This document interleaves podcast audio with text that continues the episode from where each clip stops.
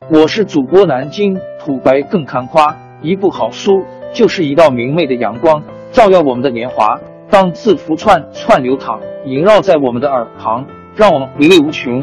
天津上元书院又和你们见面了，欢迎您的收听。听众朋友们，大家好！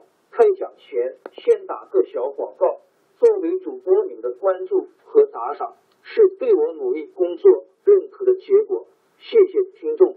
天津上元书院、南京土白更堪夸主播最新专辑《平化祖国华夏上下五千年》终于上线了，一部宏伟巨作。我们的祖先以伟大的创造力、强大的生命力和巨大的凝聚力，世世代代繁衍生息，历尽磨难，从远古走到现代，从蒙昧走向文明。全书共计。两百八十三回，作为播客，我劳动我所得，付费的有声书来了，你愿意为此花钱花时间吗？评话中华上下五千年专辑的进度更新按听众的关注和评论而定。喜马拉雅号 UID 七三二六四零二二，微信号 sh 八五七三零一四四九，请多多关注。多多打赏，谢谢大家，谢谢。下面正式开讲《评话中华上下五千年》专辑。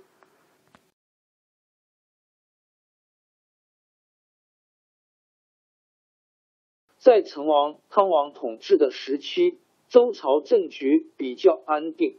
后来，由于奴隶主贵族加重剥削，加上不断发动战争，平民和奴隶的。不满情绪也随着增长。周朝的统治者为了镇压人民，采用十分严酷的刑罚。周穆王的时候，制定了三千条刑法，犯法的人受的刑罚有五种，叫做五刑，像额上刺字、割鼻、砍脚等等。但是刑罚再严，也阻止不了人民的反抗。到了西周第十个。王周厉王即位后，对人民的压迫更重了。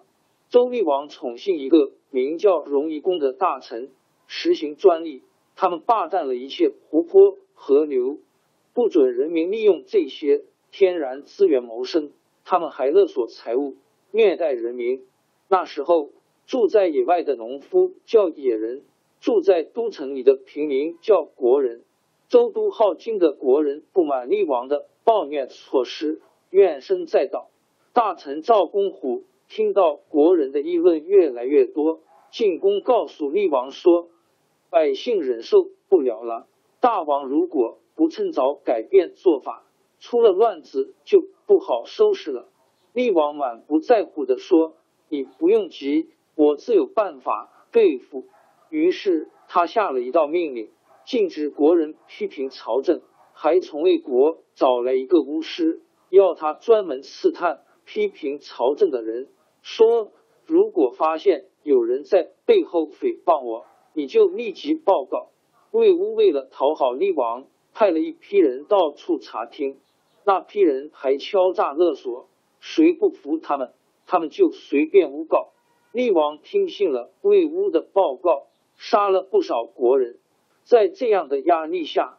国人真的不敢在公开场合里议论了。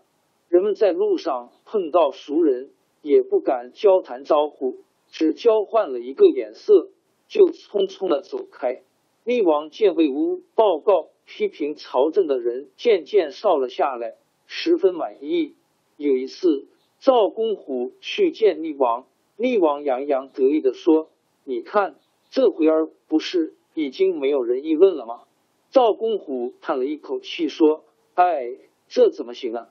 堵住人的嘴，不让人说话，比堵住河流还要危险呢。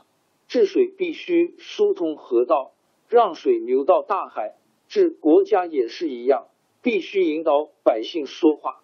硬堵住河流，就要绝口；硬堵住人的嘴，是要闯大祸的呀。”厉王撇撇嘴，不去理他。赵公虎只好退出。厉王和荣夷公的暴政越来越厉害。过了三年，也就是公元前八百四十一年，国人忍无可忍，终于举行了一次大规模的暴动。起义的国人围攻王宫，要杀厉王。厉王得知风声，慌慌忙忙带了一批人逃命，一直逃过黄河，到至 In Z H 金山西霍县东北地方才停下来。国人打晋王宫，没有搜到厉王。有人探知厉王的太子晋逃到赵公虎家躲了起来，又围住赵公虎家，要赵公虎交出太子。赵公虎没奈何。只好把自己的儿子冒充太子送出去，才算把太子保护了下来。